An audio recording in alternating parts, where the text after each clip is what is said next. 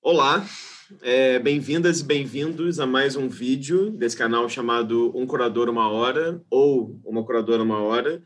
Para explicar um pouco no que consiste esse canal, ele se trata de uma série de entrevistas, de conversas com curadoras e curadores de artes visuais, né, que trabalham com artes visuais e que se relacionam de alguma forma ao Brasil. Ou seja, tanto curadores brasileiros que residem aqui, quanto curadores estrangeiros que trabalham aqui há algum tempo, quanto também curadores brasileiros que residem fora do país.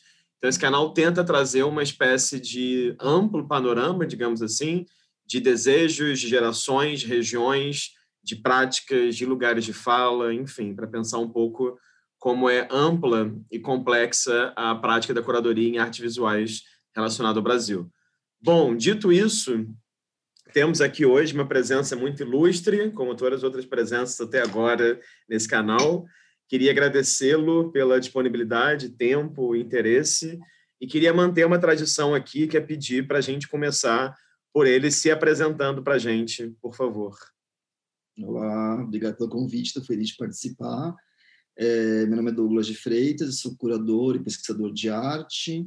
Eu sou de São Paulo, mas atualmente moro em Belo Horizonte. Ótimo, é isso, muito bem. Sucinto, assim que é bom, que a gente vai, que a gente explora tudo nas perguntas. Obrigado, Douglas, é, enfim, por ter topado participar desse projeto. E queria, então, manter uma outra tradição aqui. Já deve ser a quinta vez que eu falo que eu tenho que mudar a maneira de perguntar isso, eu não consigo mudar.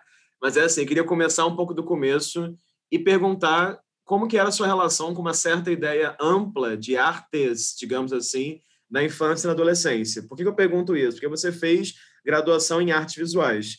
E nem todo mundo, na verdade, assim, mais da metade das pessoas que eu entrevistei aqui, muito mais da metade, não estudou artes visuais.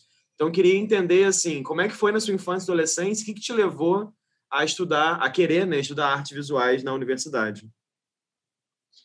Eu acho que é uma boa pergunta começar também a falar, é, falando sobre isso, porque acho que é uma questão que aparece no meu trabalho também, de alguma maneira. É, bom, na minha infância eu não tinha tanto contato com arte, é, meu contato era muito. É, enfim, a escola que eu estudava não tinha uma, um curso de artes, os cursos, as aulas de artes eram mais desenho técnico, né? E, mas que eu já adorava. Mas a minha mãe pintava, tenho tias que pintavam, desenhavam, é, mas, enfim, muito uma coisa de. Ah, de produção. Como é que posso dizer? Ah, de, de hobby, assim, né? Minha mãe tem, tinha uma, uma, carreira, tinha uma profissão, mas sempre tinha essa coisa da família de, de desenho, pintura, pessoas próximas também, enfim, da minha família que eram artistas, mas nesse mais como hobby do que como profissão. E eu sempre gostei de desenhar é, desde pequeno e talvez por uma decisão responsável adolescente achei que era uma possibilidade para minha vida. Então a escolha de fazer artes era um pouco, um pouco uma sensação de que era o que eu sabia fazer, assim, era o que me interessava. É, então, contra minha família, prestei faculdade de artes e fui fazer artes, assim, mas foi por um pouco essa, enfim, uma, uma, intuição um pouco, acho, porque era isso, era um ah, eu sei fazer isso, eu gosto disso, eu quero trabalhar com isso, eu não sei o que eu vou fazer com isso, mas eu, é aqui que eu acho que vai dar certo, sabe? Uhum, uhum. E aí você fez graduação na, na Santa Marcelina, não foi? Sim, eu entrei na Faculdade Santa Marcelina, e aí comecei a faculdade e no segundo ano, enfim, já no, acho que no final do primeiro ano para o segundo ano eu já tinha, é, enfim, já tinha percebido que não queria ser artista. Enfim, comecei a ter contato com todas as questões né, do universo do circuito de arte, que eu não, até então não, não tinha a menor noção. E aí falei, bom, acho que eu não quero ser artista, acho que eu quero trabalhar com outra coisa, com pesquisa, trabalhar em instituição. E aí, no segundo ano, eu, eu entrei no estágio do Centro Cultural São Paulo na curadoria. E aí, acho que foi um pouco onde as coisas começaram a ficar mais claras para mim. É, mas até então, eu fiquei um pouco nesse um ano nessa dúvida. É, e aí, acho que no, segundo ano, quando eu entrei no estágio, foi, ficou mais claro que eu realmente não queria ser artista, que eu queria trabalhar com pesquisa, curadoria, até produção, mas enfim, outras questões que não eram produzir arte. Uhum, uhum. E como é que foi no Centro Cultural São Paulo? Porque, é, enfim, várias pessoas que eu entrevistei aqui passaram, de certa forma, pelo Centro Cultural São Paulo, ou, sei lá, Fernanda Lopes, por exemplo, foi curadora, Ricardo Rezende, que eu entrevistei, foi diretor, Márcio Arum foi curador de artes visuais, outras pessoas como Fabrícia Jordão, Gabriela Mota, Clarissa Diniz, a lista é enorme, foram do grupo de crítica. Queria entender como é que foi a sua experiência lá e com quem que você trabalhou nesse período, assim, por que, que ela foi importante para você? Eu peguei um momento entre gestões lá, na verdade, quem eu entrei na curadoria era a Inês Rafaelian, que era minha professora na faculdade, que era a curadora de artes visuais. A equipe era a Mônica Caldiron, que agora trabalha no Museu da Cidade, o Henrique Siqueira, que também está no Museu da Cidade. É, a equipe era essa da parte de curadoria de artes, né? E depois, enfim, tinha a pessoa do acervo, que até hoje, enfim, aprendi muito com eles também, que são amigos é, mas a equipe de artes da curadoria era meio. Esse foi bem um momento de. Eu tenho dois crachás até hoje, inclusive. Foi um momento de reestruturação que tinha. Era a divisão de artes plásticas, que era a curadoria junto com o acervo de artes visuais, né? Então, era uma equipe única, e logo depois o Martin Grossman assumiu a direção do Centro Cultural, e aí reestruturou e dividiu, a, criou uma divisão de acervos e a divisão de curadorias e aí a equipe ficou só a curadoria de artes visuais mesmo, né? O Centro Cultural é uma coisa muito incrível, é um lugar muito especial, assim, eu lembro que eu trabalhava quatro horas por dia e ficava oito horas se deixasse, faltava na faculdade para ficar lá trabalhando. É, a equipe era muito gostosa, era muito importante, enfim, é uma coisa de aprendia muito lá, sabe? Então, era muito interessante estar lá, era, enfim, aquele lugar tem uma energia muito boa também, né? E, e produzia os programas de exposições, alguns, quando estava lá, então você conhece um monte de artista é, jovem, dos convidados também, gente que agora eu volto a trabalhar, então foi muito importante nesse sentido, assim, foi, um, foi onde eu aprendi tudo, assim, eu ia para lá sem saber muita coisa de arte, as reuniões anotava tudo, ia para casa estudar o que eu não sabia à noite, e, enfim, foi, foram dois anos bem intensos, mas que aprendi muita coisa. Assim, acho que se talvez tudo que eu aprendi que eu deva foi ali que, que aconteceu, assim. Ótimo. E de lá, do Centro Cultural São Paulo, em 2008, você começa a trabalhar como curador assistente na, na prefeitura de São Paulo, né? É, é na prefeitura não É a prefeitura. Era também é, a prefeitura, né? E em 2008 a Inês é, deixa a curadoria de artes visuais do Centro Cultural São Paulo e assume a direção do Museu da Cidade de São Paulo. E aí ela me chama para trabalhar como assistente de curadoria lá. Então foi, deixei o estágio para ir para lá. E tudo isso ainda estava na faculdade. Já estava meio, a faculdade também assim, estava meio complexa já, porque era um esforço enorme. A gente tinha pouquíssimas aulas de teóricas assim, história da arte eu tive tinha, né, uma aula por semana Tive aula com a Luísa Duarte também, numa produção de produção teórica, escrita, mas eu tive que pintar até o quarto ano da faculdade, já trabalhando três anos no museu, é, ou no centro cultural, pesquisando, fazendo outras coisas. Tive que fazer todas as aulas práticas é, durante quatro anos, e, e, no museu era mais complexo, porque eu tinha, enfim, eu tinha uma carga horária de oito horas por dia e tinha faculdade. Então, tinha, eu tinha três dias de aula por semana já era o último ano, né, quando eu fui para o museu. Então tinha toda uma agenda de horários esquisita, assim, sabe? De terça e quinta trabalhava 12 horas para compensar as horas que estava na faculdade nos outros dias.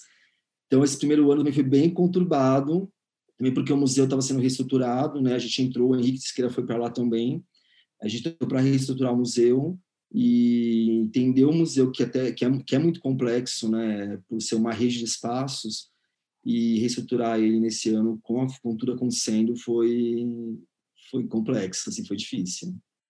Não, imagino. É, e, e, aí, nesse momento que você começou a trabalhar em 2008, você ficou entre 2008 e 2011 nessa função, né? Tem um, uma coisa aqui do seu currículo trajetória que eu fiquei curioso de perguntar para você contar um pouco mais, que é essa coordenação desse edital de arte na cidade, né? E essa relação, se eu entendi corretamente, né, com o espaço público, essa coisa toda. Eu queria que você falasse um pouquinho sobre, sobre isso, porque eu acho que a gente vai falar muitas vezes aqui hoje sobre a ideia de espaço, né, que acho que é muito importante para a sua trajetória. É, é, bom, isso sempre foi uma, uma questão que me interessou desde a faculdade, assim, desde antes de, estar tá na, de entrar no museu, que no museu, no final, é um, como é um museu histórico, é um museu onde os, as obras normalmente são um site específico porque lida com o espaço, não pode furar o espaço, então é uma condição um pouco do, desse museu, né? Mas esse edital especificamente foi na gestão do Calil como secretário de Cultura, ele pensou nesse edital, e a Inês criou ele, né, junto com uma equipe da prefeitura, eu participei, e aí quando saiu o edital, teve a seleção, ele era um pepino esse edital, porque era muito complexo. E aí a gente criou três, tinham três coordenações, uma era o Sadek, que era secretário adjunto de cultura, a Maria do Rosário, que foi até secretária de Cultura depois, ela cuidava da parte, é, enfim, de contratos, prestação de contas, e eu meio coordenando a parte de autorizações e produção geral. O que acontece é que a gente tinha várias forças é, nos espaços públicos que operam, então o que a gente pensou que ia fazer em dois, três meses, demoraram dois anos, porque você tinha, por exemplo, o trabalho da Laura Vins, que nós montamos numa rua do centro, é, ela precisou, além da aprovação do patrimônio histórico, do Compresp, dos órgãos de arquitetura da prefeitura e da cidade, autorização de cada prédio para fazer um furo na fachada. Então, a produção da Laura Vince foi em todas as reuniões de condomínio dos prédios para conseguir autorização para fazer um furo para instalar obra na rua. A gente foi em reunião com vários parques para conseguir instalar obra do Zé Espanhol, e depois na, na, na Eletropaulo para conseguir liberar a ligação da energia. Então, foi muito interessante porque, assim, é uma dimensão de, de problemas que a gente nunca imagina que um projeto de arte é, possa ter nesse, nessa escala, né? Ao mesmo tempo é legal, porque você, quando vê a coisa finalizada e a obra pronta, você não faz a menor ideia de que teve todo aquele trabalho, é um pouco onde a mágica acontece, né? Uhum, uhum, uhum. É uma outra relação de público, assim, nunca esqueço de que quando a gente conseguiu finalmente ligar a luz da obra da Laura, era uma rua que tinha um samba é, clássico no centro de São Paulo, que é o Miguel Couto. E, por coincidência, a gente ligou numa sexta-feira, porque a obra inaugurava no sábado. E, por coincidência, é, era o dia do samba, porque era o samba era, na, era sempre no começo do mês, porque era o dia do pagamento. E, e aí a gente ficou, bom, assim, a luz, ficamos lá tomando uma cerveja, esperando, né, enfim, celebrando, e aí o samba aconteceu, pararam um samba, homenagearam a Laura pela obra, então também tem um, uma dimensão desse, do impacto, enfim, da presença da obra, do impacto da obra na vida das pessoas no espaço público, que é muito interessante de ver, né? É, as pessoas são arrebatadas por aquilo é, sem querer, não vão, não vão para o museu para ver uma obra de arte, elas estão passando e, e acham aquela coisa esquisita no meio do caminho e vão procurar saber o que, que é. Então, isso também é uma, é uma foi um primeiro contato, assim, esse, projeto teve muito, enfim, no parque, na, na rua, no centro da cidade, no Pacaembu, com o Eduardo Coimbra, então eu ia muito nesses lugares para ver também um pouco da reação das pessoas, porque elas não, não, esperam encontrar nada lá e encontram, né? Então é muito legal isso, foi muito muito importante passar por isso. Ótimo. Agora, é... daí em 2011 você começa a trabalhar como curador de artes visuais no Museu da Cidade. E aí tem uma entrevista que você dá para o Marco Antônio Vilaça, que você fala alguma coisa, você fala daquela sua exposição no Passo das Artes Instável, você fala, ah, esse foi o primeiro projeto que eu fiz. O Instável foi a primeira curadoria que você assinou ou não? Eu, não, eu agora não lembro, acho que talvez eu já tivesse, já tivesse feito a Tatiana Blas na capela, ou Maurício Anesa já tinha feito com certeza a performance, e a Tatiana Blas, acho que já tinha montado, passo, acho que eu, eu apliquei junto quando estava montando, eu não lembro muito tá. bem a época.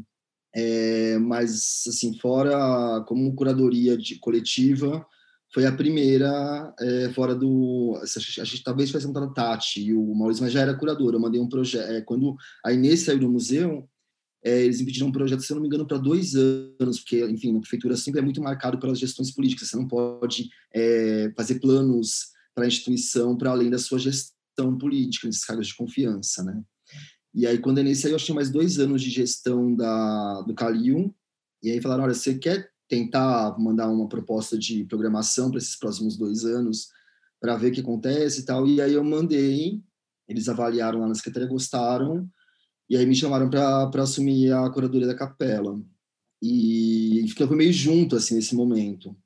Mas o passo para mim foi importante porque eu acho que foi a primeira vez que eu mandei para o Passo e entrou e enfim, é uma outra instituição, estava muito já um pouco certo como trabalhava no museu, assim, já tinha dominado aquelas as lógicas complexas de operação da prefeitura e ali foi uma outra situação, era muito bem, bem crítico lá também, a tinha mudado a gestão, o Pasto estava junto com o MIS, naquele processo que ia ficar junto, mas não ia, a Priscila acabado de assumir a direção do Passo, é, mas foi muito legal trabalhar no Passo, assim, foi muito importante para mim também. Mas conta um pouco então, vamos lá, conta um pouco o que, que era. Vou começar pelo passo, depois a gente fala da Capela do Morumbi, que é um assunto enorme. Então, assim, o que, que era a exposição instável? É porque eu vi essa exposição e, enfim, eu, na minha cabeça eu consigo criar relações delas com outras coisas que você fez, mas eu prefiro que você conte um pouco de onde que veio a ideia de fazer a exposição. As exposições, na minha cabeça, pouco elas se montam é Normalmente, enfim, é uma coleção de obras assim que vai vai ficando na minha cabeça e já estou pensando e de repente uma hora encaixa, eu vejo que tem um sentido e aí funciona, sabe? Mas ela a, e a, a do Passo foi muito assim. É, eram várias que eu já acompanhava, trabalhos que eu já conhecia que eu gostava e aí de repente foi bom, isso aqui funciona desse jeito, tem esse sentido e vou e, e dá certo assim. E Bom, a exposição basicamente tinha essa ideia de uma instabilidade que era, de, era física, era de uma obra que não se completava sem a presença do espectador, como no caso do Mauricianês, era, enfim, da matéria, como no caso da Laura Vinci, que estava com aquela obra que chama Mona Lisa, onde a, a água começa a evaporar, né? Tem uma, uma, é uma bacia de vidro com resistências e a água evapora durante a exposição a Ana Paula Oliveira, que tinha um trabalho que são os dormentes com os peixes dentro, que fica, assim, é, enfim, tem um sistema de, de todo maquinário, sistema para manter aquela vida suspensa ali na exposição. É, então, tinha vários, várias formas de pensar, pensar essa instabilidade, desde o equilíbrio até é, a transição da matéria, até o trabalho do Maurício Anês, que é um trabalho que eu gosto muito, que eram as marcas no piso, é, área de silêncio, área de diálogo, que ele mostrou na Bienal do, do Ivo e da Ana Paula, se eu não me engano, e que, enfim, é uma obra que aquele símbolo converte aquela área numa massa também na minha cabeça, assim, então tinha essa ideia de um trabalho que, de obras que tinham uma, uma formalidade que ou era frágil ou era iminente a, a desconstrução se você tocasse, por exemplo. Uhum, uhum.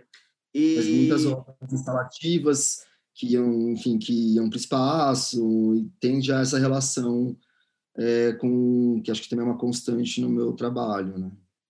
Pois é, isso que eu ia falar, porque eu, eu vi a exposição e eu fiquei pensando um pouco nisso, até porque no ano anterior, né, eu imagino que você tenha feito o projeto do Passo, claro, um ano antes, assim, e alguns meses antes, sei lá. No ano anterior você fez tanto Maurício Yanês quanto Tatiana Blais na capela. Maurício eu não vi, da Tatiana eu vi, que era aquela exposição chamada Penélope, certo?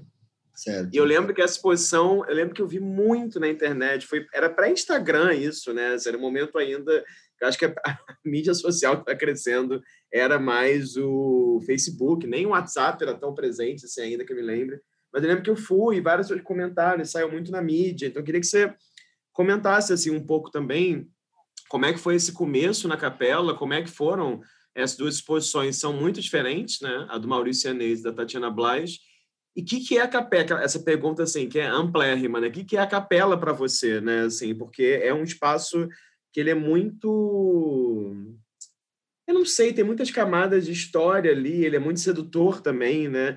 E muitos artistas, antes da sua presença lá, como, claro, clássico, né? O Leonilson, por exemplo, fizeram projetos muito icônicos ali, né? Então, como é que foi para você lidar no começo com isso?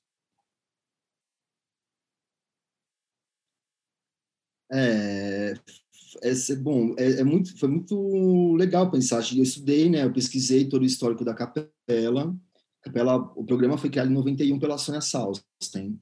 E a Sônia, ela fez também estava tudo meio junto assim eu pesquisei isso na época do centro cultural é, até tá um pouco enfim, no trabalho de graduação porque a Sônia dirigia o Centro Cultural São Paulo a parte de artes visuais a, a, a divisão de artes visuais nessa época nos anos 90 91 92 E ela criou uma série de, de projetos lá que, enfim, ela foi muito importante ali, porque o que ela fez lá é uma definição de, de várias coisas que até hoje seguem na cidade nas artes visuais. Por exemplo, cria esse edital de, de, do programa de exposições do Centro Cultural São Paulo, que é uma coisa que até hoje funciona. É, ela cria, junto, ela chamava de programa de exposições do Centro Cultural, na verdade, era, uma, era um conjunto de ações. Então, tinha programa de exposições, que é essa, esse edital que até hoje existe, mas tinha os, os artistas convidados, que eram esses jovens mais experientes que estavam juntos no, no espaço com os artistas selecionados pelo edital. É, tinha as oficinas, que eram dadas por artistas consagrados, como a Milka, deu uma oficina se não me engano, tinha exposições históricas, e tinha a Capela do Morumbi, onde ela fala até na, na tese dela que é um, era um programa que ela criou para artistas consagrados para instalações, site específico ou pinturas de grande dimensão, acho. Que tinha essa relação, assim, o Sérgio Sister e o Dude fizeram exposições muito interessantes na capela, por exemplo, né? É, nessa fase da Sônia.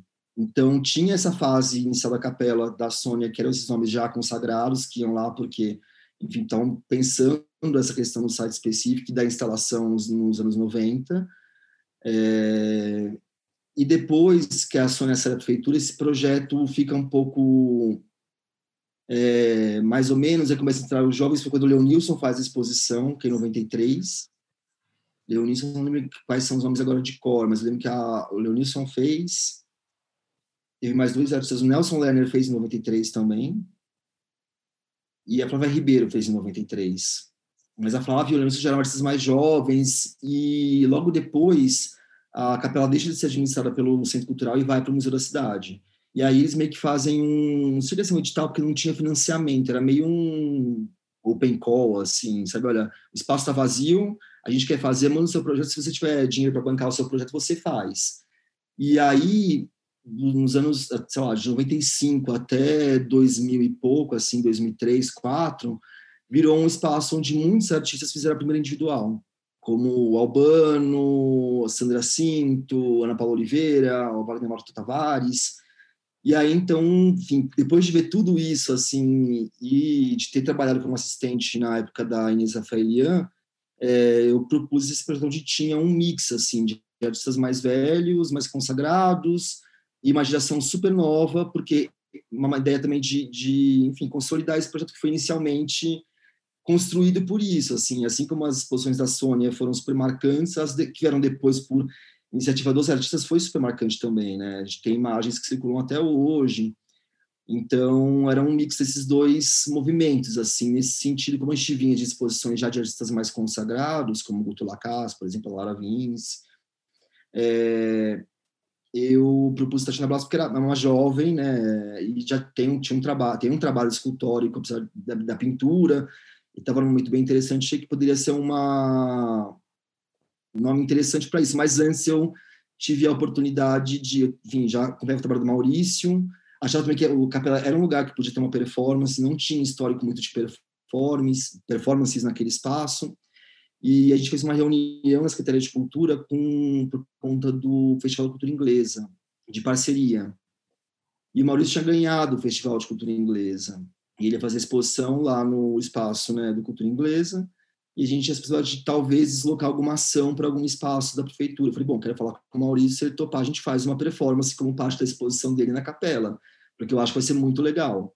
E aí ele topou e fizemos essa performance, acho que foi uma, uma, um dia só, é, mas que eu acho que foi muito importante. De alguma maneira, tem um link, acho que, que é pelo silêncio. Muitos trabalhos lidam com silêncio lá, porque eu acho que é uma arquitetura que impõe um pouco esse pensamento, né? Então, o Maurício era uma leitura do texto do Beckett e essa leitura era gravada, tinha uns toques na mesa que eram reproduzidos, até ficar um barulho ensurdecedor, e aí depois o som era cortado e ficava aquele barulho, aquele zumbido no ouvido, aquele silêncio extremo pós um grande ruído. E da Tatiana Blas era uma paralisação do tempo também, tinha uma coisa esquisita naquele projeto, é, né, de, de não saber se estava sendo feito ou desfeito, e depois de um tempo a exposição foi prorrogada ficou acho que uns seis meses e o, a, a, o jardim cresceu em volta da linha, e aí o mato foi também dominando a linha, então tinha uma relação também de, de um silêncio esquisito nas duas obras, eu acho que é um pouco por aí que ia. Mas também não tinha uma ligação tão direta entre a escolha de um trabalho para outro, assim, era mais de como cada artista poderia é, pensar questões daquela, daquele espaço. Né? Uhum, uhum. É, e nesse percurso teve, por exemplo, enfim, eu tentei fazer uma lista aqui, mas eu vou esquecer alguém possivelmente. Irã do Espírito Santo, Felipe Cohen, Sandra Cinto, José Pedro Croft, Laura Belém, Vanderlei Lopes. É... Minha letra tá péssima. E aí, no meio, e aí depois disso, mais para frente, assim, dando um salto maior no tempo, né? Você fez uma coisa que eu achei muito legal. Eu visitei, assim, grande parte dessas exposições, mas você fez esse projeto que eu achei muito bom, que foi o Morumbi, Caxingui, Butantã, né? Então, eu queria que você contasse um pouco, assim, porque, claro, não se trata só da Capela do Morumbi, mas também dessa relação com a Casa do Sertanista e com a Casa do Bandeirante, né? É, a prefeitura é um lugar bem especial, assim, né? É, eu fiquei 12 anos no museu, com mais dois no Centro Cultural, e muita gente pergunta assim, ah, mas 12 anos no mês passado não enjoou, mas tudo muda muito, assim, a, né, as coisas das gestões mudarem, e aí os projetos se desmontam e se remontam. E, e aí já no final, que foi foi meu último, acho que foi meu último projeto, meu penúltimo projeto no museu. É, enfim, veio essa proposta, tem uma coisa também de, de, de tempo lá que é muito louca. Então, eu tinha acabado de ocupar a. Eu tinha feito o Vanderlei na Capela, tinha feito a Sara, que foi muito difícil, mas saí, foi muito bom projeto da Sara. Depois veio o Vanderlei.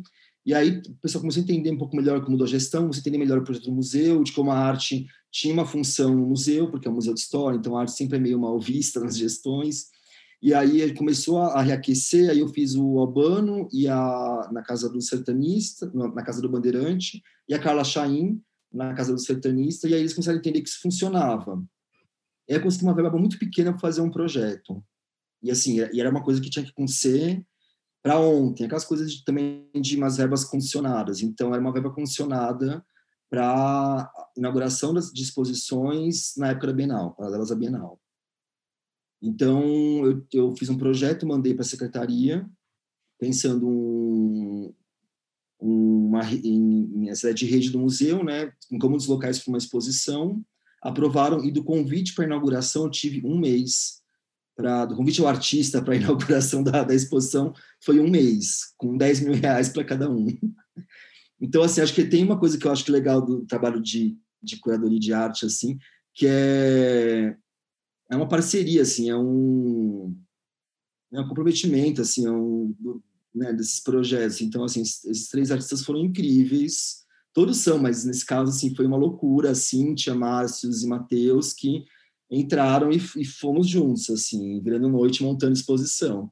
E a ideia da exposição era uma leitura da cidade a partir da arte desses espaços. Então, a Capela do Morumbi fica no Morumbi, que tem um site, um, é um dos sítios arqueológicos mais importantes de São Paulo, que foi destruído pela, pela especulação imobiliária. E aí o Márcio fez uma exposição sobre isso, onde ele fazia, enfim, objetos, elementos é, com serralheria de um mostruário de grades urbanas que lembravam, citavam essa ocupação e essas armas indígenas. E aí de lá você andava 5 quilômetros, ou né, andava uns 5 minutos de carro, chegava na casa do sertanista, tinha a obra do Mateus, que tinha uma relação com a ocupação dessas casas históricas e com é, também um ideal moderno e a taipa como essa volumetria limpa que, o, que os modernos também idolatravam, e principalmente depois a, a construção brutalista é, de, de, São Paulo, principalmente, né? E depois chegava na Cíntia, que era a última parte da exposição, que era a Casa do Bandeirante, que é um trabalho que era de um lado da casa você tinha a ordem e do outro lado você tinha o caos, que também era um trabalho complexo de, de, de, de administrar, porque é um trabalho onde é um é mais uma vez um voto de confiança, onde né, o museu tem que confiar em mim, eu tenho que confiar na Cintia, a Cintia tem que confiar nos, nos, nos, nos funcionários do museu, porque é uma obra que quem, quem constrói aquela obra são os funcionários do museu, a gente montou aquela, aquele elemento de objetos de matérias que ela usa nas obras dela, e fechamos a casa durante sete dias. Os educadores do museu é, destruíram aquela barreira e criavam os elementos. E a gente só foi ver na, no pré-abertura. Então, também tinha uma rede de confiança. Assim, o, o, editor não viu a exposição, ninguém viu, só, a gente só viu na, um pouco antes. Então, é, tem essa relação com ordem e caos da cidade contemporânea, com a noção de liberdade, porque, apesar de ter liberdade para montagem, tem regras para montar. E, enfim, era uma ideia de também de falar um pouco dessa, a partir de metáfora da arte, de ocupar esses espaços é, e falar da, da história da cidade de uma outra maneira. E como é que é para você? É... Enfim, porque isso me chama atenção na sua trajetória. Todos esses projetos que eu estou falando aqui, da Capela e esses mesmos, ou a Carla Chaim, ou o Albano Afonso, enfim, é, são projetos, trabalhos comissionados, né? Que você acompanha esse nascimento do projeto. Eu queria te perguntar, assim, como é que é para você esse processo de acompanhar? Assim, o que, que te dá mais prazer nesse processo e como é que era nesse momento estava ali na, na, na, prefeitura de São Paulo, né, pensar os limites possíveis para os artistas, né? E também, já colocando outra pergunta aí no, no sanduíche junto, né, é, com, como que se, como lidar com a história também desses lugares, né? Assim, então é um pouco sobre isso, assim, o prazer, é, os, os limites, esse peso histórico que todos esses lugares trazem, né? Ah, a história eu acho que é uma condição que está dado nos espaços. Acho que a gente pode negar, é uma opção, mas sempre é mais difícil, porque elas estão muito embrenhadas nos espaços, né? Então, o melhor mesmo é lidar alguma, de alguma maneira com isso. É... E aí, assim, acho que como são trabalhos comissionados, as condições estão meio dadas. Assim, olha, o espaço é esse, você não pode furar nada, você não pode fazer isso, aquilo. Bola listinha, a gente vai vendo como a gente vai traçar esses, esses limites, assim. Eu acho que meu, meu trabalho de acompanhamento é, é uma parte que, que eu gosto muito, assim, é quase como talvez essa coisa do, da formação de artista isso se integra um pouco assim. É quase como se durante aquele período de sei lá um ano ou um mês no caso dessas exposições aquele trabalho fosse um pouco aquela pesquisadora fosse a minha pesquisa fosse meu trabalho também. Então eu vou ler o que ele está lendo eu vou ver as coisas que ele, tá, que ele sabe que ele está vendo. Tem uma relação de troca muito intensa, que é, para que, que é por onde eu consigo entrar no trabalho e colaborar de alguma maneira, né? Então, é, esse acompanhamento, de fato, para mim, é a parte mais prazerosa do, de todo o trabalho de, de curadoria, assim, é estar junto e pensar as coisas juntos, né? É onde o, o, trabalho realmente acontece. E a gente vai tendo que lidar com os problemas que aparecem no caminho de como resolvê-los nesse meio tempo também. Então, é um pouco por aí que vai. Acho que não, e o, a história é muito que dos espaços, acho que daí volta como esse problema possível, né? Mas eu não. Acho que a arte tem liberdade, sabe? Acho que a Capela do Morumbi, de novo, voltando para a Capela do Morumbi, é um dos espaços que foi. que conseguiu, que a Sônia conseguiu entrar com arte, na minha opinião, porque ele é um espaço que tem muita. É, negação, porque é tudo uma ficção aquilo, né? Você não tem comprovação das ruínas, do, de qual a origem delas, Aí vem o Warchavsky nos anos 40 e cria uma arquitetura em cima daquelas ruínas do século XVII, porque ele acha que é uma igreja, ele vai lá e cria uma igreja que é uma igreja que não é moderna, é uma igreja hispânica, é tudo muito esquisito. Aí eu achei uma, cheguei a achar uma carta é, solicitando o tombamento da capela e sendo negada pelo Compresse, porque apesar da taipa ser uma taipa única no estado de São Paulo, é, como ela foi desconfigurada, ela não tinha importância, é, e como a intervenção do Warchavsky também não é uma intervenção que é característica da obra dele também não tinha importância nenhuma, então demorou para ser tombada. Ela foi tombada em 2002. Eu acho que essa carta, se não me engano, era dos anos 80. É... Então, acho que talvez por não ter importância arquitetônica, histórica, é... abriu espaço para a arte. Porque se fosse talvez um espaço histórico importante, não poderia ficar tanto. Enfim, teria um outro destino que não fosse de arte, né? Então, tem uma liberdade, acho que isso dá uma liberdade para a fantasia. Então, muitos trabalhos são especulativos. A Lúcia Col, por exemplo, fez um trabalho que é uma, era uma a ideia era uma capela é, dedicada à cor, né? A cromoteísmo, que é o nome da obra, que era uma religião é, de contemplação e de adoração da cor. Então, essa, essa, fix, essa ficção histórica, essa confusão histórica da, da capela abria para outras possíveis é, ficções da arte, né? Ótimo. É, e aí tem uma outra coisa também que me chama a atenção na sua trajetória, que é de um lado você tem esses projetos que você comentou, enfim, que a gente está comentando, né, tem essa relação site-specific, e aí, de outro lado, você tem é, outros projetos que você fez na Chácara Lani a partir de 2016. Então, você fez ali três exposições retrospectivas. Se eu falar alguma bobagem, você me corrige. Teve a Marilá Dardot, teve a Carmela Gross e teve o Guto Lacaz. Queria que você comentasse um pouco, antes de a gente falar das exposições, né?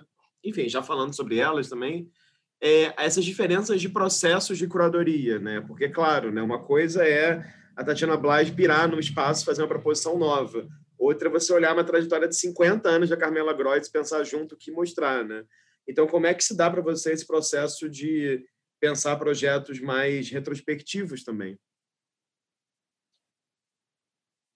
Bom, tem coisas que são um susto também, mas que eu sou um pouco obsessivo um pouco também, assim. Então, por exemplo, a Marilá, que foi a primeira exposição na Chácara Lane, foi esse mesmo processo caótico é, de um mês ou dois meses para fazer uma exposição. É, a Chácara Lane inaugurou como gabinete do desenho, com uma exposição do Aguinaldo, teve uma troca de gestão, ela ficou fechada, é, iniciou-se um processo de tentar abrir uma escola de curadoria lá, que não foi para frente, e aí me chamaram para para pensar alguma coisa para reabrir o espaço e aí eu com uma exposição não mais como gabinete de desenho, mas como um chácara lane, mas voltado para a arte e para o desenho, ainda como ideia de desenho expandido, que era a ideia do Agnaldo originalmente, que não era um desenho que pudesse ser visto como desenho é, tradicional, mas que também contemplasse outras coisas. E aí eu falei, bom, tá, vou pensar que eu vou fazer e aí, enfim, aquela casa tem uma história muito forte também. Ela foi, enfim, casa, ela foi circulante da Mário de Andrade, ela foi arquivo histórico municipal, ela foi gabinete de desenho, e mais uma vez, por uma troca de gestão, ela estava sendo apagada, as histórias dela, para se colocar ali dentro um novo projeto. E aí eu falei, bom, eu vou ter que participar de, de mais uma mudança de, de, de, projeto e como que eu faço isso também de uma maneira é, honrosa com quem passou por aqui. E aí eu convidei a Mari lá porque e a exposição chamava Guerra do Tempo porque ele dava com esses apagamentos de como a gente tenta apagar as coisas é, em vários níveis e as coisas não se apagam, elas só se acumulam. Esse como esse apagamento é sempre é sempre frágil e, e enfim, então tinha essa relação também de um pouco lidar com a história da casa na Marilá. Né? A, a gente pensou todos os trabalhos nesse sentido, inclusive a obra inédita que ela apresentou, que era no segundo andar, eram é, lemas da, do governo federal durante 50, dos últimos 50 anos, acho que são, eram 50 lemas, se eu não me engano, e aí ela é um pintor daqueles de propaganda política que tinha que fazer a pintura nos muros, pintava isso na parede, a gente pagava, ela pintava outro por cima, pagava, então, justamente para lidar com essa história dos apagamentos da, da, dos espaços, das histórias. Então, a ideia era, começar um, novo projeto, mas também lembrar o que passou por lá de alguma maneira. Uhum. Então, no final, a escola está presente da casa, né? E então o processo da Marilá foi rápido, fiquei noites também trabalhando porque tinha pouco tempo, mas a gente fez essa exposição. E aí eu tinha mais um ano de gestão, então conseguia trabalhar com mais calma com a Carmela porque dar mais trabalho, porque a Carmela tinha estava completando 50 anos de trabalho, e a ideia era sempre fazer uma retrospectiva que tivesse um recorte. Então, o Cinema Amarela era uma parte dos trabalhos dela que dava com essa ideia de apagamento de histórias, de contextos. É, a Carmela, eu falei, bom, como é que eu vou amarrar 50 anos de trabalho? E aí comecei a pensar e começamos a conversar. E aí a gente chegou nessa ideia do, do desmanche das coisas, de como a Carmela tem uma operação de desmanchar a lógica das coisas para reconstruir da maneira dela, com uma ideia também de, enfim, de assalto, de, de, de violência, enfim, e todas essas questões que estavam imbuídas da, da, da obra pela cidade.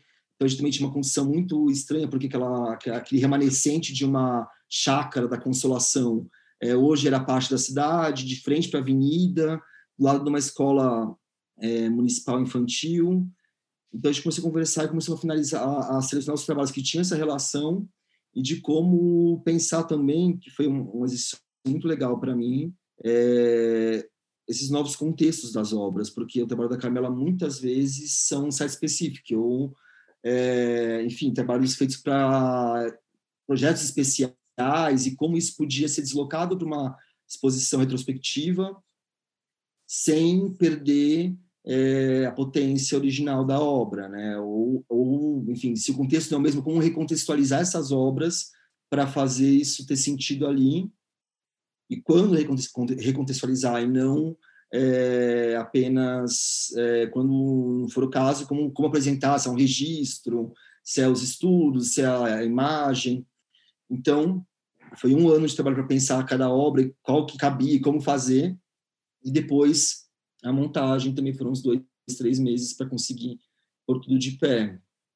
E também de adequação, porque, por exemplo, a grande obra da exposição, que no final foi o Eu Sou Dolores, era uma obra que ela fez no Arte Cidade de 2002, se eu não me engano, é, no prédio onde era o, onde hoje é o Sesc Belenzinho, né, que era uma ruína, e aquelas eram lâmpadas tubulares vermelhas que você vende, que se encontrava em loja, que hoje não existe mais. A gente teve que fabricar lâmpadas de LED vermelho para fazer a obra. Então, também de como, além de, de pensar né, a, a, a, conciliação dessas obras para um novo espaço, como também, é, quando possível, é, ver como montá-las, como, como realizar, se era possível na tecnologia atual. Uhum. Então era um outro processo também e, enfim, de, de estudo assim. Uma, da uma das partes que, achava, que eram mais legais da exposição era uma sala de pesquisa. A gente, a Carmela organiza as obras por pastas. Então, quando eu cheguei na ateliê dela, tinha uma estante com um monte de pasta de cada projeto, assim, com fornecedores, primeiros desenhos, um textinho que ela fazia é, sobre a obra, é, e aí foi um processo de convencimento dela de expor esses, essas, essas pastas. A gente criou uma sala onde tinha vídeos das montagens das obras, o making off. Esse processo para ela é um processo muito importante de contato, enfim, com a cidade, com os fornecedores, com as pessoas que fazem o trabalho, né, junto com ela. E as pastas que tinham esses estudos, as ideias, que não deram certo, as ideias que, deram, que foram para frente, as que foram, é, enfim, descartadas. E isso também foi muito legal, de poder ver isso, né, de ter enfim, o privilégio de, de ver esse material e de poder levar para a exposição. A Carmela foi uma boa parceira, você aprende muito com ela, foi uma, uma exposição muito boa. E o Guto? Então, o, tem uma coisa é, interessante e, do Guto, é que o Guto é, um, o Guto é maravilhoso, né? Um, uma figura, um querido, um artista incrível também, e tem umas coisas meio cíclicas, às vezes, na minha, na minha vida, assim. Por exemplo, outra questão é a Tatiana Blas. Assim, a, gente, a gente montou a capela, né? Minha primeira instalação na capela. E antes de eu vir para Belo Horizonte, eu fui chamado para remontar essa obra no Museu da Pampulha. Então, antes de um pouquinho antes de, quando na verdade, eu fui chamado antes de morar aqui, quando eu estava morando aqui já, a gente montou a exposição na Pampulha com a mesma obra da capela. E o Guto tem um pouco isso, assim, eu conheci o Guto, eu fui monitor numa virada cultural em 2005 ou 2006, eu acho. Antes de ser estagiário no Centro Cultural, eu fui monitor lá nessa virada cultural, só para esse projeto, e eu fiquei trabalhando numa obra do Guto. Foi quando eu conheci ele. Depois eu montei uma exposição do Guto da parte de projeto gráfico dele no Centro Cultural, como estagiário. Depois eu montei uma exposição na Capela do Morumbi com o Guto, logo que eu entrei no museu.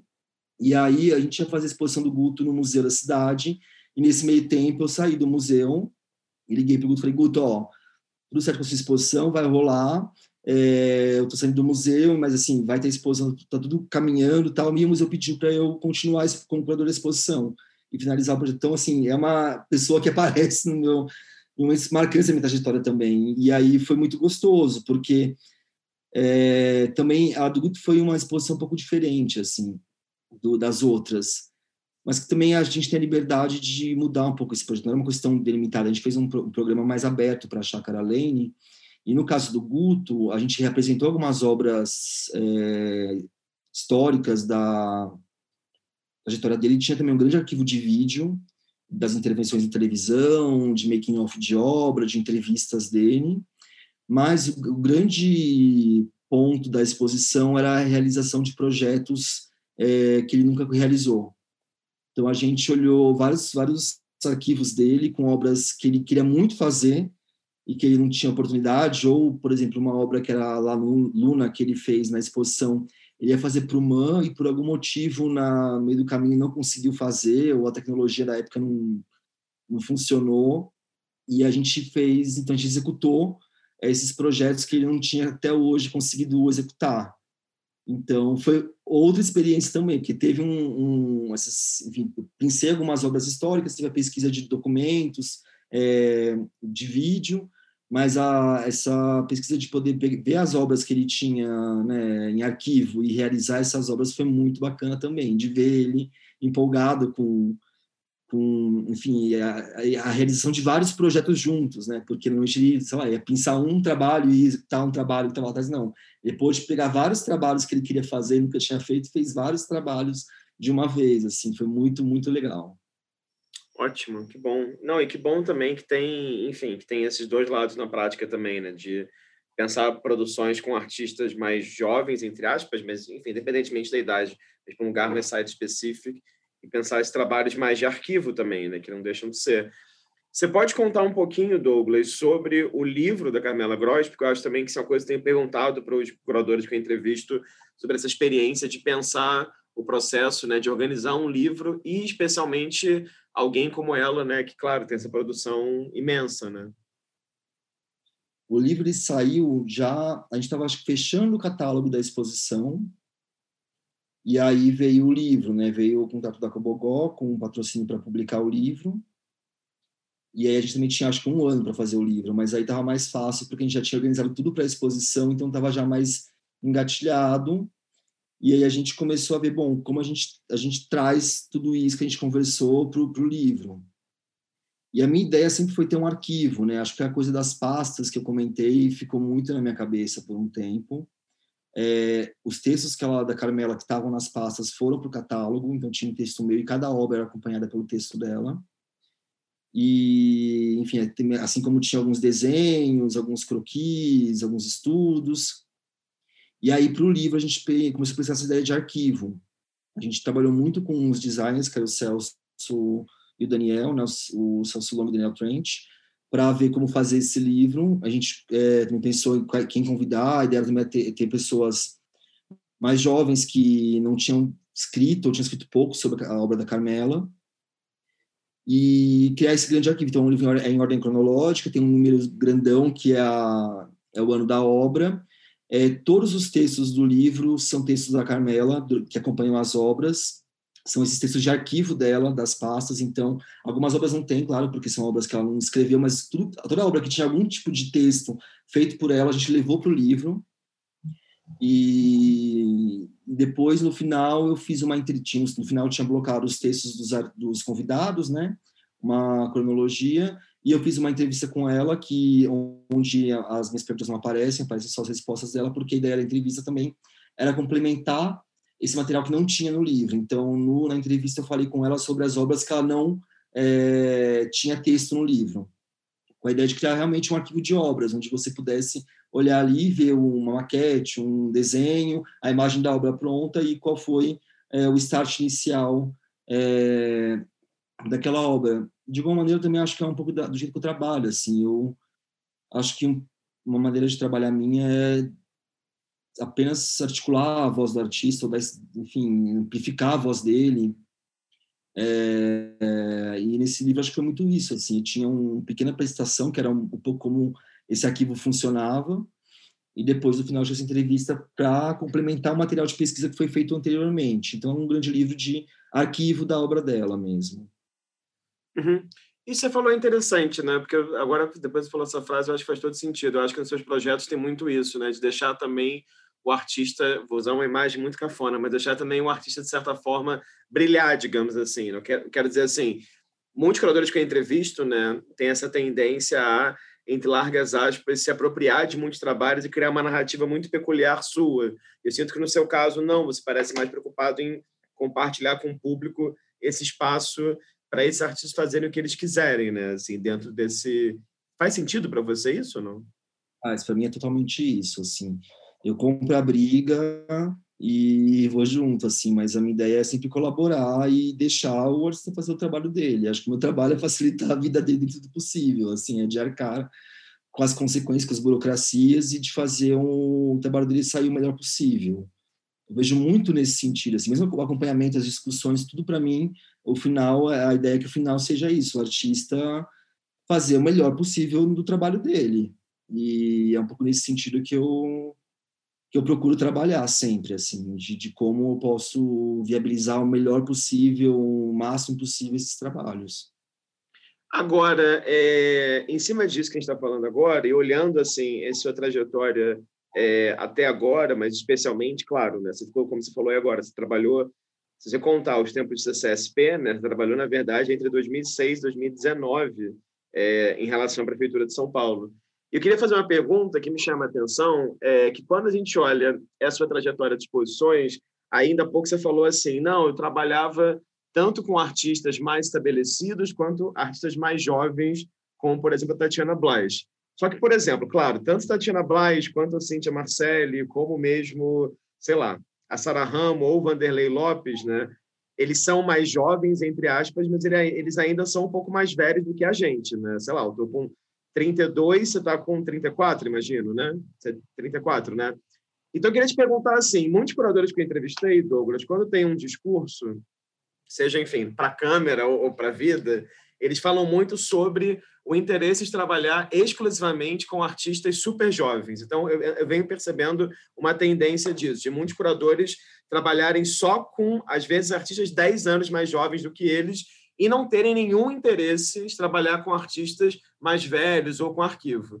E aí, na sua trajetória, eu sinto um pouco isso, que você, desde o começo, trabalhou com artistas, ok, jovens, mas não exatamente da sua mesma idade ou da sua mesma geração.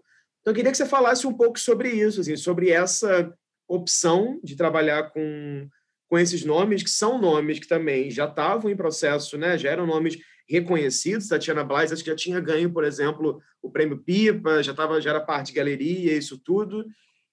E se você tem desejo é, é, também de, em algum momento, trabalhar com uma geração hiper jovem, sabe? Partindo do princípio que nós já somos dois balzaquianos, você tem o, o, interesse assim, de trabalhar com uma galera de 20, 21, como é que, como é que você enxerga essa sua relação com essas várias gerações, entendeu?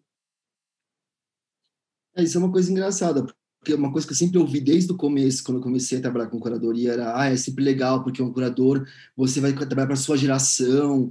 Tem uma, uma, ideia de que nós temos que trabalhar com nossa geração, assim, né? Eu não sei, eu sempre ouvi muito isso. Mas para mim nunca foi uma questão, assim, eu acompanho a minha geração, né? Eu sou formado junto com os artistas, eu acompanho jovens, eu faço exposições, às vezes, é, em projetos que eu posso ter jovens e tenho jovens.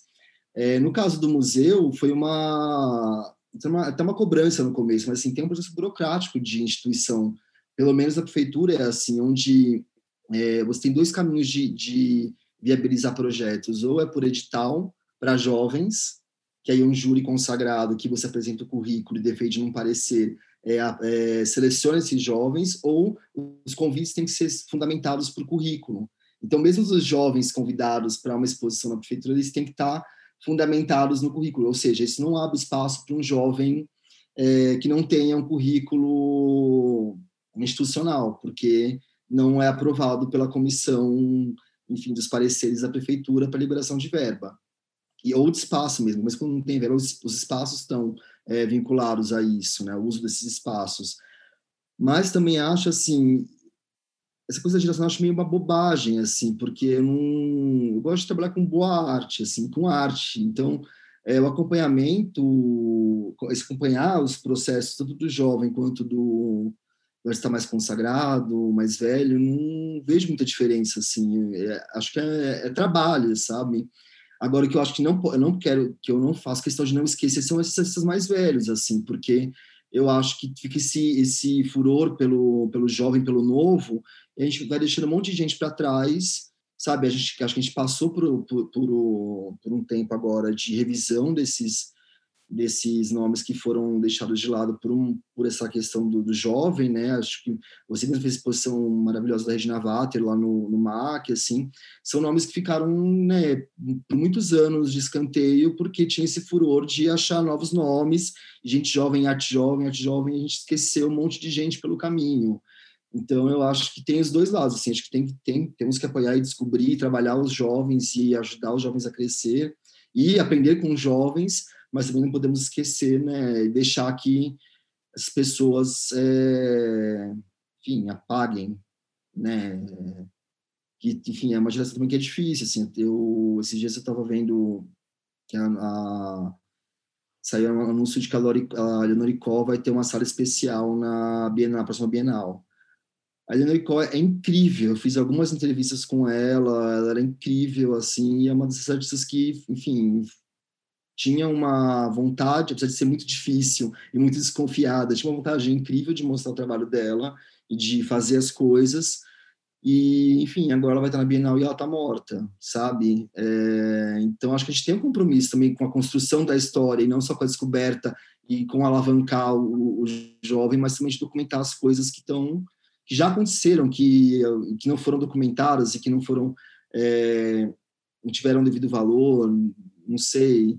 Eu acho que tem que ser um misto das duas coisas. Eu acho que tem que construir tudo junto, sabe? Uhum, uhum, ótimo. Claro, confuso. Não, não, foi nada confuso, foi super claro, assim. É, acho que faz total sentido e, e, e concordo também. É, queria te fazer uma pergunta sobre um outro aspecto das suas exposições, mas antes de eu fazer a pergunta, eu vou pedir, só para quem está ouvindo também não achar que você apenas fez coisas na, na prefeitura, está no momento assim, né? Vive a prefeitura de São Paulo nessa entrevista. Então, assim, queria que você falasse de um outro projeto que você fez. Você fez três edições, eu não pude visitar, mas eu vi as imagens, eu gostei muito das imagens e me parecia também ter a ver com essa preocupação sua com o espaço. Foram essas três exposições da Galeria Sankovski, em São Paulo. Como é que chamava o projeto? Era dentro, fora? Era isso? Dentro, fora. Aí queria que você falasse, porque eu achei um formato bacana, assim, e de você ter duplas de artista. E aí, enfim, depois de você comentar um pouco, queria fazer uma, uma outra questão, mais geral. Esse é um projeto que a galeria me chamou para fazer um, pensar uma exposição eu acho que foi até uma coletiva que eles me chamaram. Eu falei, olha, eu não queria fazer uma coletiva, eu queria fazer diferente. Eu queria fazer é, três, algumas exposições. No final foram três, podiam ser até mais. A gente trabalhando caso a caso. E ele estava começando a galeria. Na verdade, ele queria também não tinha um casting tão fixo ainda. Estava começando a montar o casting. Falei, bom, a gente pode a gente pode começar com convidados. A gente convida a pessoa, dá um FII para ela e ela produz um trabalho. A galeria era incrível, era de frente para a Praça Benedito Calixto, que é um lugar, enfim, importante em São Paulo histórico e tem uma efervescência cultural ali. E aí eu fiz esse projeto, que era a primeira edição foi impresso, daí tinha, já não lembrar mais, forma e utensílio foram as três, as três, as três é, edições. Foram, era, aquela, aquela edição era uma dupla, né? E, era, e a construção do projeto era pensar a, a relação da possível da galeria com a praça Benedito Calixto, é, que era em frente que tinha, enfim, desde os bares restaurantes até a feira de antiguidades, a feira gastronômica, a comunidade LGBT que frequenta a praça depois das no fim da feira, das seis horas que ele fica no bares, nos bares bebendo. E, e, era um mix também de trabalhos que, eu, que já estavam em produção, que eu já conhecia, que eu achei que encaixavam, e de coisas que eram produzidas pensando nisso, né? A primeira, a primeira edição foi o Bruno Faria, com um trabalho que era uma pesquisa de discos que ele tinha, que, que enfim, eram capas de discos feitas por artistas, que ele comprou muitas dessas, desses discos na Benedito Calixto, e Fábio Moraes, que também trabalhou em cima de duas fotos, não, a partir de, de uma foto, não, de duas fotos que ele comprou na, na, na, feira de antiguidades e de uma série de revistas que ele também comprou na feira. Eram dois trabalhos impressos, um pôster e um, um jornal.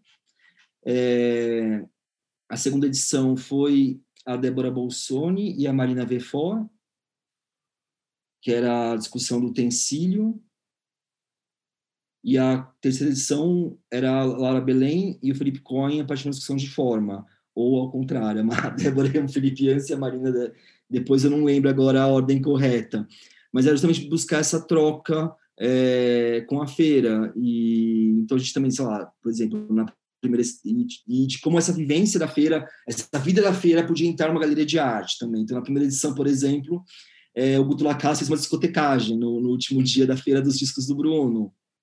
É, teve um show com uma banda na, na, numa edição da, da Laura Belém com Felipe Coin, no último final de semana, e tinha uma entrada na galeria um pouco pela lógica do similar, assim. Então, você faziam na feira e viam aquelas coisas que eram de objetos ou de coisas da feira, ou, sei lá, o cara ia lá querendo comprar um, disco, ou via um, uma vitrola que a Laura Belém cortou no meio, ia lá para ver que aquele objeto que, que era.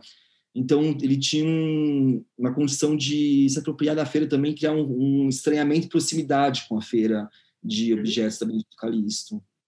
Uhum, uhum. Não, então, e é justamente queria te perguntar sobre isso, porque quando eu vejo suas posições assim de maneira geral, e eu fui em muitas delas, da Sankovski eu só vi fotos, eu não vi pessoalmente.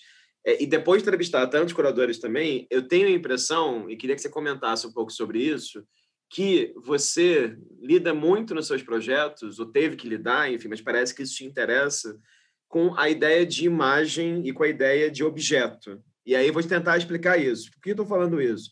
Porque muitas pessoas que eu entrevistei têm uma grande é, tem um grande problema, por exemplo, com a ideia de exposição, né? Vou dar um exemplo. Não é que tem um problema, mas sei lá, alguém como Germano do Chá ou como Bernardo Mosqueira, para dar nomes da nossa geração, tem uma relação muito forte com a efemeridade da, da, da exposição, projetos de um dia, é, ou outros curadores que eu entrevistei trabalham com performance só, ou com som, ou com, sei lá, projetos que duram uma semana, ou com projetos que estão sempre em processo de, de mudança, decomposição, coisas online, etc. E quando eu vejo os projetos que você faz, eu sinto que você não tem medo, ou na verdade, talvez você tenha até o desejo, não sei, de lidar tanto com a linguagem da instalação, quanto com a linguagem, quanto com a presença de objetos no espaço, né? Enquanto muitos discursos que eu vi aqui no canal são de pessoas muito anti-objeto, por exemplo. Então, eu queria que você falasse um pouco sobre isso, assim, porque eu tenho a impressão que isso também leva para uma visualidade das suas exposições que sempre tem, claro, esse diálogo com a arquitetura e sempre tem também uma certa, e vou usar as palavras no melhor de sentidos, uma certa elegância mesmo. Assim, me parece que você consegue lidar bem com os espaços e nem encher os espaços tal qual Paulo Reckenhop faria, digamos assim, nem fazer aquelas posições também com uma coisa aqui e outra a um quilômetro, entendeu? Então, eu queria só te perguntar como é que é a sua relação com a imagem, com essa ideia de, de objeto. Tá, não sei responder. Eu acho que a questão temporal, eu não sei, acho que pode ser uma coisa pessoal. É, acho que é um pouco condição do trabalho, das, dos projetos que aparecem, que também acho que não é verdade, um pouco, acho que tem, um, tem essa condição do, dos projetos que aparecem, né? Quando você está num espaço, às vezes é mais é mais ou você consegue liberar uma coisa mais, mais duradoura, um, um evento mais simples, ou mais simples, não, mais uma performance, uma coisa mais rápida, né? Ou de uma intervenção de um dia é mais complexo. É, mas eu não sei, uma, é uma coisa que eu tenho que pensar. Mas é engraçado que eu, eu particularmente, eu Douglas, eu gosto de voltar nas exposições. Então me interessa é, pensar esses espaços, essas posições e a ação do tempo um pouco neles, assim. Então, eu gosto de de ir numa exposição na abertura, de comprar, depois eu vou, tipo, eu vou obsessivamente, assim, sabe? Tipo, de ter reclamação de amigo, tipo, porra, de novo você tá no trabalho na, na Capela do Morumbi no sábado. Eu falei, não, não, porque, ah, sabe, tá, tá, faz tempo que eu não vim, eu vim ver a obra, como é que tá, não sei o quê porque essas obras também mudam e a relação, eu gosto de ver como as pessoas interagem com a exposição, é, então eu fico voltando para ver, e com as minhas e com, as, e com as exposições que eu gosto também, eu vou várias vezes, eu gosto de ver a, relação, a reação das pessoas, de como aquilo é, afeta o público, é, e gosto de ver várias vezes, então, não sei, para mim tem essa relação, pode ser pessoal também, é, mas não é uma preocupação, não, eu acho que é uma, acabou acontecendo, assim. Uhum. Uhum, ótimo. De fato, sim, tem uma. Ou não sei, talvez pelos artistas que eu trabalhei, não sei, não sei explicar mesmo, assim, mas eu gosto dessa ideia de, dos tempos, das coisas terem mais tempo. A gente está num mundo tão. que tudo, tudo acontece, assim, sabe? Tudo é tão rápido, que tem a ver com esse mundo também permeado pelas imagens e esse mundo de Instagram, onde você vê pelo Instagram e parece que você já viu tudo e que você não precisa mais ir nos lugares, que agora está voltando com essa história, voltando com mais força com a história da pandemia, onde você nem pode ir nos lugares, né? Então eu gosto de poder ter tempo para ver várias vezes e, e, acho que também tem uma talvez uma eu acho também isso sempre acreditei um pouco numa resistência nisso assim sabe de de dar um dar mais tempo para as coisas quase de ah, melhor uso do dinheiro, dos espaços, dos trabalhos das pessoas, sabe? Então, assim, em vez de você fazer, tipo, 10 projetos de um dia, o artista, no caso, né? Sabe, de um dia, vamos trabalhar, vamos te remunerar bem para você trabalhar durante dois meses para pensar uma exposição que vai ficar três meses lá e você tem um tempo para pensar e a coisa pode tomar uma outra escala e a gente vai para uma outra lógica que é de um, de um trabalho mais humano para o artista, muitas vezes, sabe? Não, ótimo. E acho também tem muito a ver com uma coisa que você falou quando você estava descrevendo a exposição instável, que é essa relação com o corpo também. Né? Você falou, ah, não, instável era um projeto que alguns trabalhos beiravam estabilidade, também convidava, falou uma coisa assim, ele também convidava o corpo do público, às vezes, a um lugar mais instável. E acho que faz todo sentido, né? Porque essa comparação com o Instagram é ótima, porque eu sinto também que tem muitos trabalhos hoje em dia hoje em dia. Hoje em dia, eles são quase feitos para o Instagram, né? Assim, e assim, e aí você vê de perto e fala assim, não preciso ver isso, né? Eu já vi no Instagram.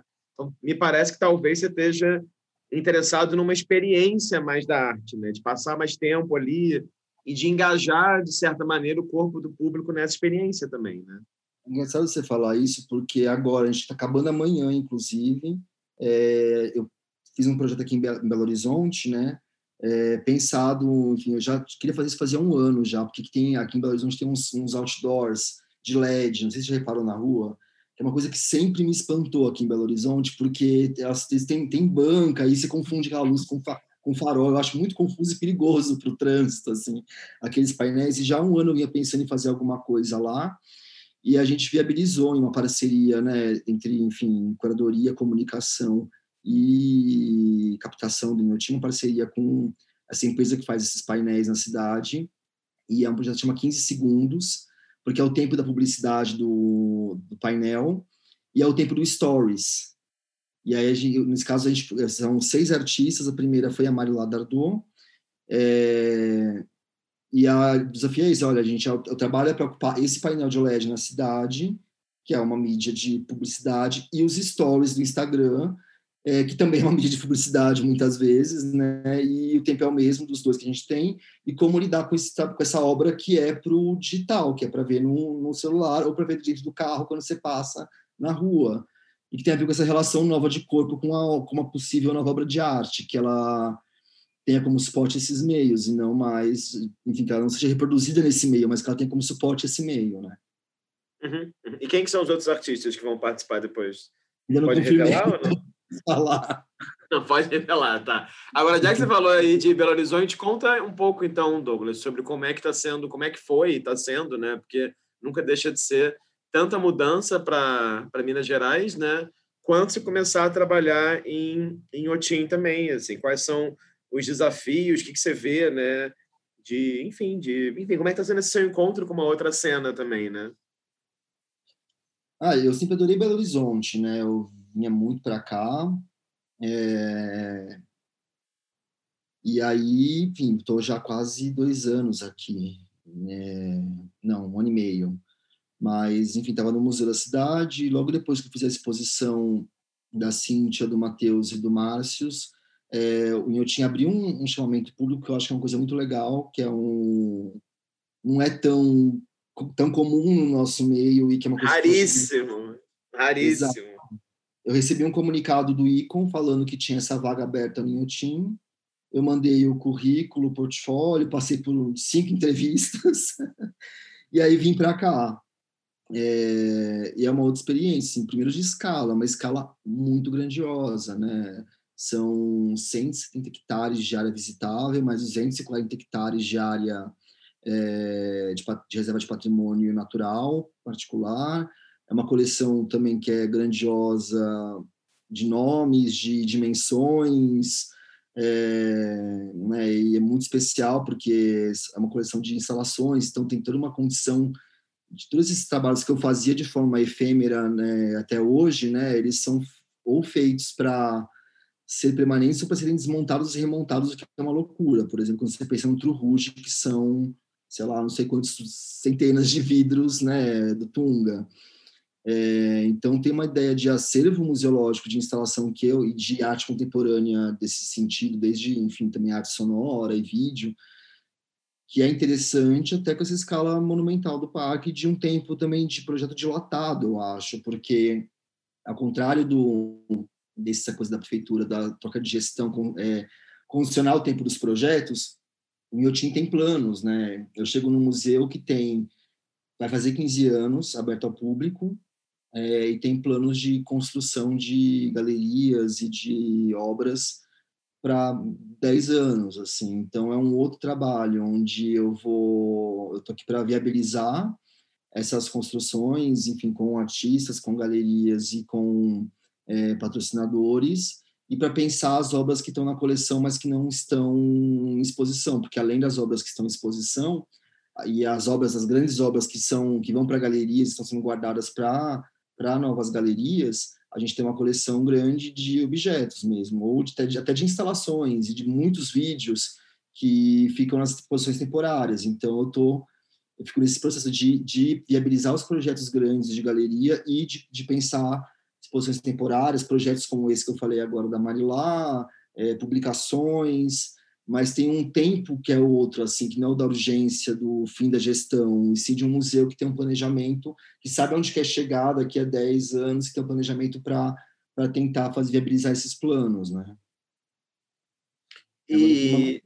Assim, cheguei, trabalhei um ano, inaugurei uma exposição, uma obra, e aí entramos em casa e agora não, enfim, não conheço muita cidade, porque eu cheguei, enfim, aquela mudança de cidade, tem que arrumar apartamento, fazer mudança, e aí tem que trabalhar, e a gente tinha abertura, tinha, né, um monte de coisa, aí, bom, abrimos, passou o Réveillon, passou o Natal, é, passou o Carnaval, vamos, agora vou conhecer a cidade, vou conhecer tudo aqui, vou viajar para as cidades do entorno, aí fico em casa, então é, uma, é um estar na cidade ainda que é um pouco apesar de já conhecer muito Belo Horizonte, porque eu vinha muito para cá, é, é tão muito estranho para mim, porque na hora que eu achei que eu fosse estar mais próximo da cidade, né, menos é, envolto em problemas de mudança e de, e de começar um novo trabalho, já fosse estar mais acostumado, eu estou preso em casa, mas tudo bem, faz parte é, do, não, nosso mundo. Em 2050 você vai ficar solto de novo, fica tranquilo. e o que, que, que você já abriu em Otim? Você falou que você abriu um projeto no passado? Nós inauguramos no ano passado alguns restauros, né? É um trabalho do Robert Sherwin, que era um trabalho também que já era da coleção faz muitos anos. Ele foi viabilizado o ano passado, que é uma grande escultura de ficação aberta numa área nova do parque, que fica para cima do Bean Drop, um dos pontos mais altos do Inhotim. É um trabalho da Gisela Mota e do Leandro Lima na Cláudia do Jar, com a Cláudia do Jar, né, parceria com ela uma das salas da galeria, que a gente estava vazia, a gente colocou essa obra lá. E uma exposição temporária na Galeria Mata, que chama Visão Geral, que são escultores brasileiros, Alexandre da Cunha, Damasceno, Ilha do Espírito Santo, e que também, enfim, Sara Ramo, Laura Vinci, Márcios, que são obras da coleção, algumas inéditas, algumas que já tinham sido mostradas, que criam uma relação é, de escultura com Robert Sherwin, o interesse pela matéria, pela cor, ou pela luz e pela transitoriedade, é, mas que também mostram um certo panorama da escultura brasileira, através desses artistas. Ótimo. É, e você não vai poder também contar nenhum dos planos para o futuro, claro, né? Alguns a gente já posso contar. A gente está trabalhando com dois, dois projetos é, que é de é um, um, trabalho novo do Inhotim, são exposições temporárias, são é, comissionamentos. A gente, eu convidei dois artistas para virem para Inhotim pensar uma obra. Nós vamos produzir essas, essas obras, né, como uma exposição temporária, não são obras para coleção a princípio, que é a Lucia Có e o Rômulo Vieira Conceição. E o Rômulo também, eu trabalhei com ele quando era estagiário no Centro Cultural, no programa de exposições, então foi muito legal poder convidar ele a trabalhar de novo com ele depois de, sei lá, quase 15, 20 anos, não sei. É, e a gente está trabalhando também na construção da Galeria da Kusama. A gente tem duas obras da Kusama, que não tá, uma estava exposta uma temporária, outra inédita, e a gente está trabalhando, enfim, já está captado, inaugurar esse ano, e por conta do fechamento né, do, do parque, as obras vão passar para o ano que vem, e a gente inaugura ano que vem essa galeria. E uma exposição temporária também, enfim, algumas obras inéditas, tem um, um trabalho que a gente está bem empolgado, que é uma, é uma é uma exposição da Alessandra Mir, que é uma artista incrível que tem uns desenhos de 8 metros por 3, né, que nunca foram expostos. Uma coisa que eu fiz que eu achei que foi legal nesse último ano é que eu me debrucei para olhar as obras de Inhotim que estavam no acervo, nas reservas, ou até em, que não estavam no Brasil ainda, mas que eram obras inéditas, que nunca foram expostas no Inhotim. E esses desenhos são incríveis, Alessandra Mi, por exemplo, que nunca foram mostrados e a gente vai mostrar no ano que vem também numa temporária. Ótimo, Além de bom. Mata Clark, Laura Lima, Rivani e algumas obras inéditas que, enfim, vai ser uma exposição só de obras inéditas do, da coleção Niotinho. Ah, que bom, que bom, muita coisa por fazer.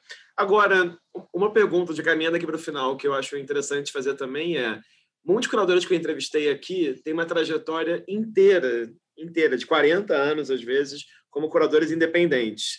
E o seu caso é um caso peculiar também, que você desde muito jovem trabalhou numa instituição né, pública, agora está numa instituição privada. Então, da mesma maneira que eu perguntei para as pessoas o que é ser um curador independente, né, vou te perguntar o oposto, né? O que é ser, o que é ser um curador institucional, né? Assim, porque é uma coisa que no Brasil isso é muito raro. E não sei se você tem noção disso, mas a sua trajetória é mais que rara, é rarérrima, na verdade, no Brasil. Então, como que você lida com isso, assim? Quais são, né, assim, as dores e as delícias de ser um curador institucional? Eu não sei, eu acho que é um, é um privilégio, eu acho que dá uma, né, é uma situação que muita gente gostaria de ter, mas ao mesmo tempo também eu acho que eu tenho facilidade com relações, relacionamento, que é uma coisa muito importante quando você está numa instituição, né, você conseguir se relacionar é, com as pessoas, você não pode ser aquele que dá o xilique, faz o que você quer e vai embora, porque isso, quando você é independente, é muito fácil. Você está numa galeria, num projeto independente, você é convidado, você vai lá, eu quero assim, acabou, e vira as coisas, vai embora, e as coisas acontecem como você quer. Isso não acontece em instituição.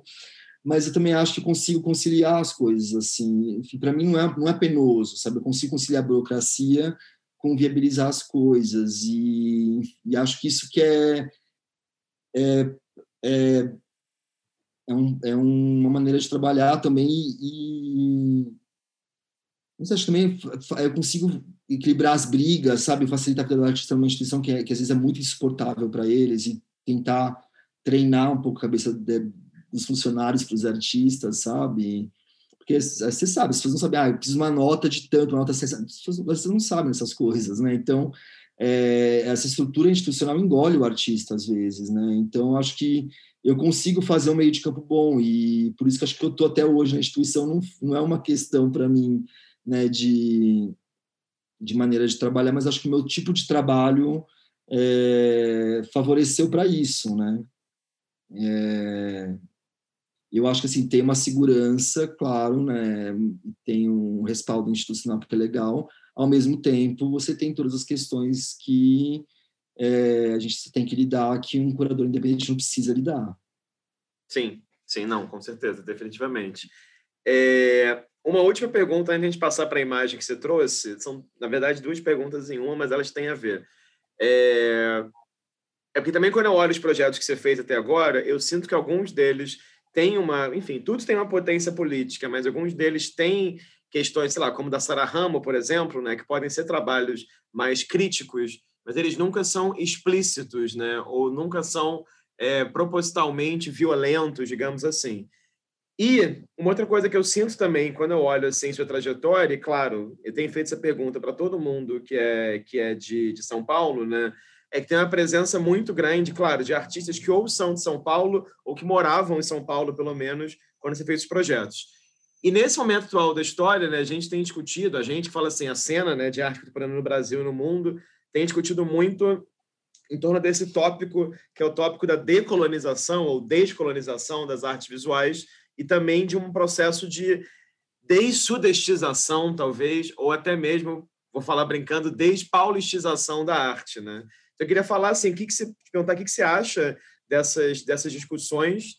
E, claro, me parece que você já convocar o Rômulo Vieira Conceição já aponta né, um pouco para isso também, né? mas queria que você falasse um pouco como que você enxerga assim, essas discussões sobre o decolonial nas artes visuais no Brasil e também sobre esse processo de pensar as artes visuais para além é, de São Paulo, né? Que às vezes pode ser, e não é definitivamente seu caso, porque você foi morar em Minas, isso tudo, mas às vezes algumas pessoas trabalham exclusivamente com pessoas de São Paulo, né? É, eu acho que assim, tem, tem, tem de fato uma questão que é complexa naquele, naquele momento da vida que era a instituição, né? Primeiro porque tinha diretrizes, quando eu cheguei, muito claras de fomento à arte, uma missão da, da prefeitura, tem essa ideia, do, essa ideia, às vezes, política que é de você que o fomento né, do município ele é feito para pessoas que moram no, no, município. E uma dificuldade de entender que quando você traz um artista de fora, um projeto de fora, você também está fomentando a cultura local.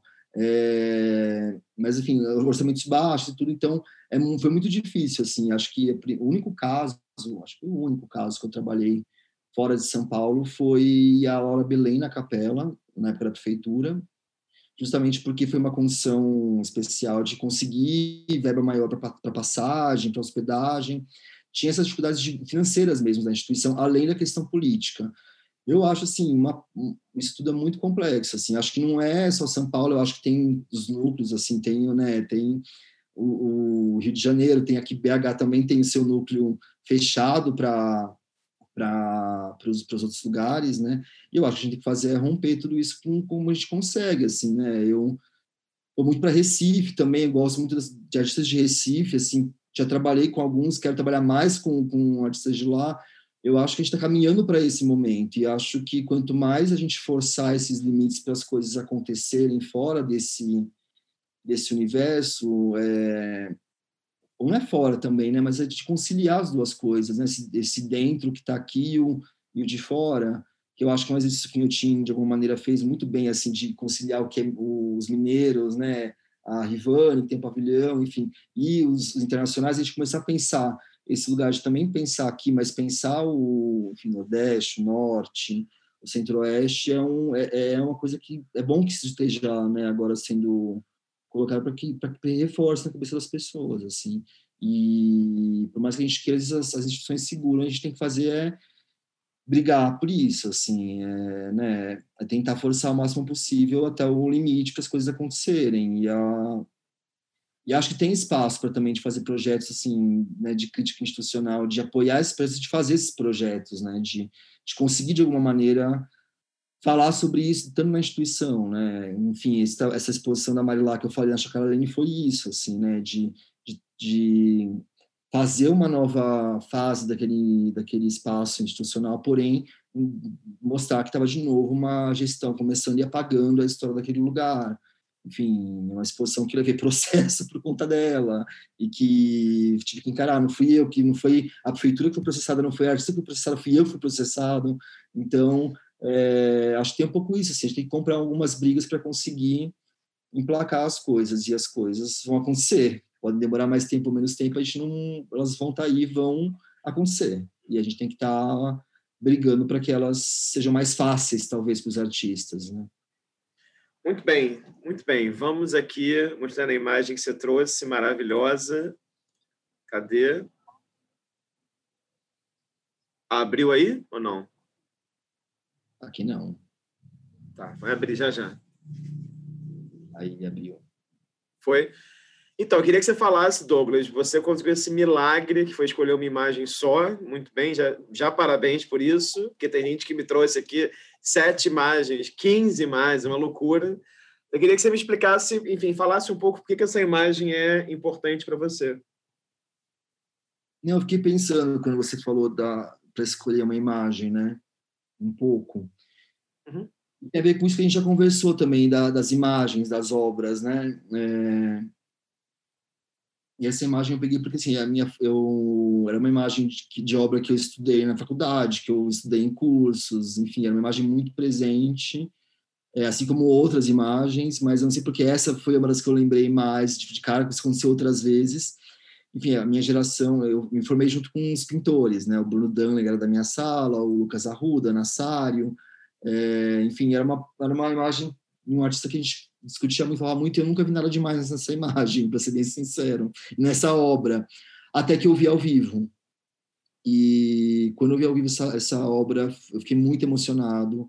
Ela é muito impressionante, E isso aconteceu com diversas outras obras, eu acho que é, faz parte da nossa formação, que é uma formação que é de história da arte, que é mediada muitas vezes, né, é, por quase todo mundo por livros é, e por imagens agora de internet, né, ou de Instagram. E, enfim, eu peguei essa imagem porque tinha essa relação, uma imagem para mim que não dizia muita coisa nos livros e quando eu vi eu fiquei muito emocionado. É, e por isso eu escolhi ela, assim, achei que tinha a ver com a proposta que você me falou, de quando eu fiquei pensando muito nisso, e não sei, foi ela que eu lembrei, aconteceu várias vezes isso, com Funga, com Sildo, é, com vários artistas, mas essa imagem foi a que veio na minha cabeça, assim, porque realmente era um trabalho que, que eu não achava que era tão incrível, e quando eu vi, eu fiquei muito emocionado. Ótimo, ótimo. É, enfim, para quem está vendo a pintura do Matisse, né, do Ateliê Vermelho, é, e aí também fiquei pirando depois, tem tudo a ver, claro, né, como desvio para o vermelho do, do, do do Cildo que está aí em Otim, né? Enfim, mas é... Não, claro, é maravilhoso, é muito bom. E Matisse também, um ótimo pintor capricorniano, muito bem escolhido. Ótimo.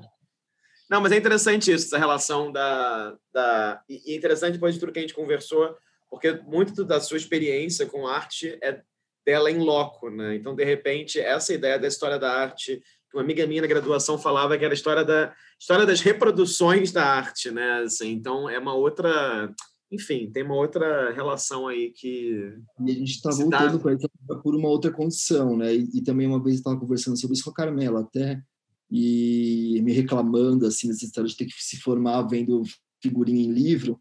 Eu falei assim, gente, na minha época, quando, eu estudei, não tinha livro, não tinha figurinha para ver, não tinha internet, ninguém podia pa pagar passagem aérea, porque era uma, era uma, fortuna, então a gente se formava fazendo, produzindo arte, porque a gente não tinha nenhum acesso a nada. Então já a figurinha no livro já é um privilégio. Entendeu? É, total, total, é total, total um privilégio, total. É, Douglas, para a gente terminar, vamos aqui para nossa pergunta surpresa. Então, como eu te expliquei antes, cada sete curadores eu giro a pergunta e você está fechando um número, você é o curador número 80 que eu entrevisto, e aí é, é uma pergunta, enfim, que tem até a ver com essa imagem que a gente mostrou aí agora, de certa maneira, talvez, mas você não vai poder responder Matisse, estou te proibindo disso, então olha só, a pergunta é, queria que você me dissesse um artista visual já falecido, que você teria muita curiosidade de conhecer pessoalmente, e por quê? Qualquer tempo da história, qualquer lugar do mundo. E artista visual no sentido amplo também, né? Pode ser qualquer pessoa que crie imagens, digamos assim. Olha, a primeira coisa que veio na minha cabeça foi Morandi. Morandi, que ótimo. Por que Morandi? Não, acho que tem uma obsessão bonita pelo no, no trabalho dele, né? Pela luz, pelos aqueles objetos que estão estão ali em torno dele, né? Aquilo de pintar sempre aquele conjunto, tem uma calma nisso, assim, mas tem uma violência obsessiva. Eu acho que, enfim, foi a primeira coisa que veio na cabeça. De Você gosta dos artistas obsessivos, Douglas? É isso? Ah, eu acho que me identifico, talvez. Ótimo, não, muito bem. A gente teve já aqui, a gente já teve Bispo do Rosário, Man Ray barra Marcel Duchamp e agora Morandi. Muito bem, está bem, está bem no século XX, digamos assim. Ótimo. Douglas, queria te agradecer pelo tempo, disponibilidade, interesse, pela conversa. Queria dizer que foi muito legal também poder estudar mais assim, da sua trajetória, que eu não sabia de algumas coisas. E dizer também que é muito bacana, enfim, compartilhar da mesma geração, né? A gente é aí da mesma geração, já, enfim, é, aplicou a coisas ao mesmo tempo, já visita as, as, as do outro, tem vários amigos em comum. Então, queria dizer que foi muito bom trocar essa ideia e desejar o melhor aí nos próximos passos em Otim, onde quer que você queira estar também. E é isso. Obrigadíssimo. Imagina, obrigado. Você foi ótima conversa.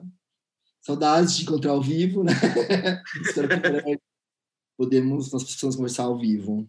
Mas foi ótimo. Muito bem. 2050 está aí. Então, para quem assistiu essa entrevista até aqui, essa é uma conversa com o Douglas de Freitas, que é curador e que nesse momento vive em Belo Horizonte.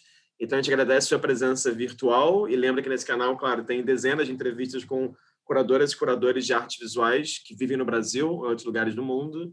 Então é isso, muito obrigado e até a próxima.